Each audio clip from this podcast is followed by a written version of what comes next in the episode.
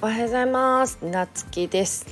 今日は子育ての目標についてお話していこうと思います。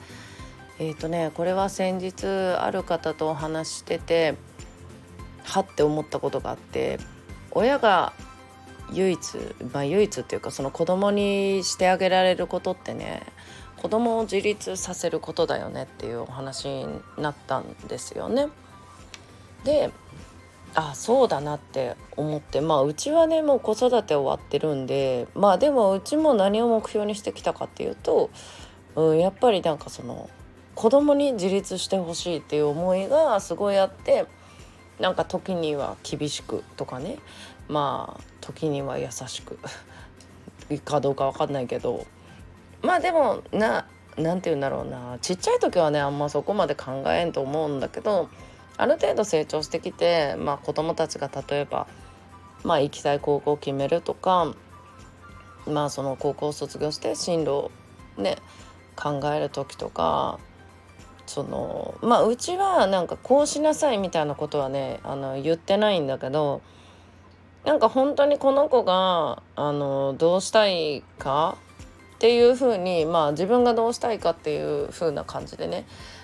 こうなんかこう話をよくしてたんだけどまあそれってほんと自立してほしいからなんよねうちがその言ってたのは。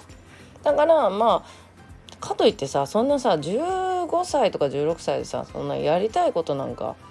決められるわけないじゃん。あのまあその高校進学例えば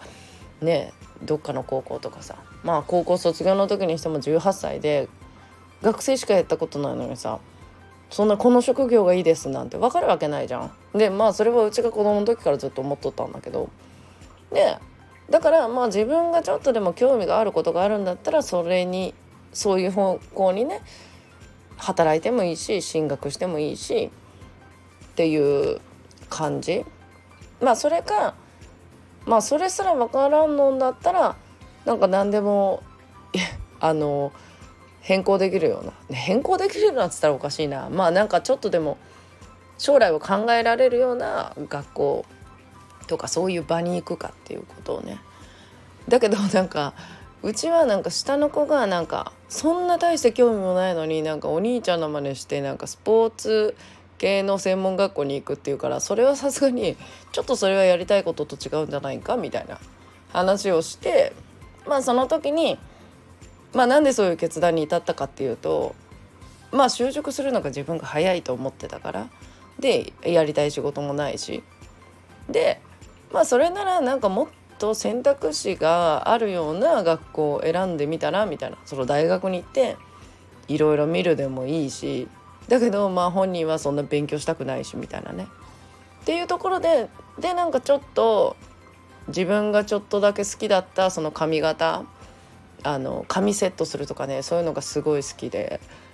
なんか美容師行こうかなみたいな。で結構なんか飽き性の子なんでうちは衝撃を受けたんだけどまあまあでも続かんでもしょうがないよなって正直ねうちは思いながらでもなんかその自分で決めたことうちはまさかその美容学校なんて選択肢が出てくると思わなかったんだけどでも結果その自分で決めたことだからか分からんけどまあ今もねスタイリストデビューしてまあもうなんか独立を目指してね今も美容師で頑張っとるんよね。うちはそれがもう逆に尊敬でしかない。まあうちは多分一つの仕事って自分自身はすごい無理だなって思ってるんで。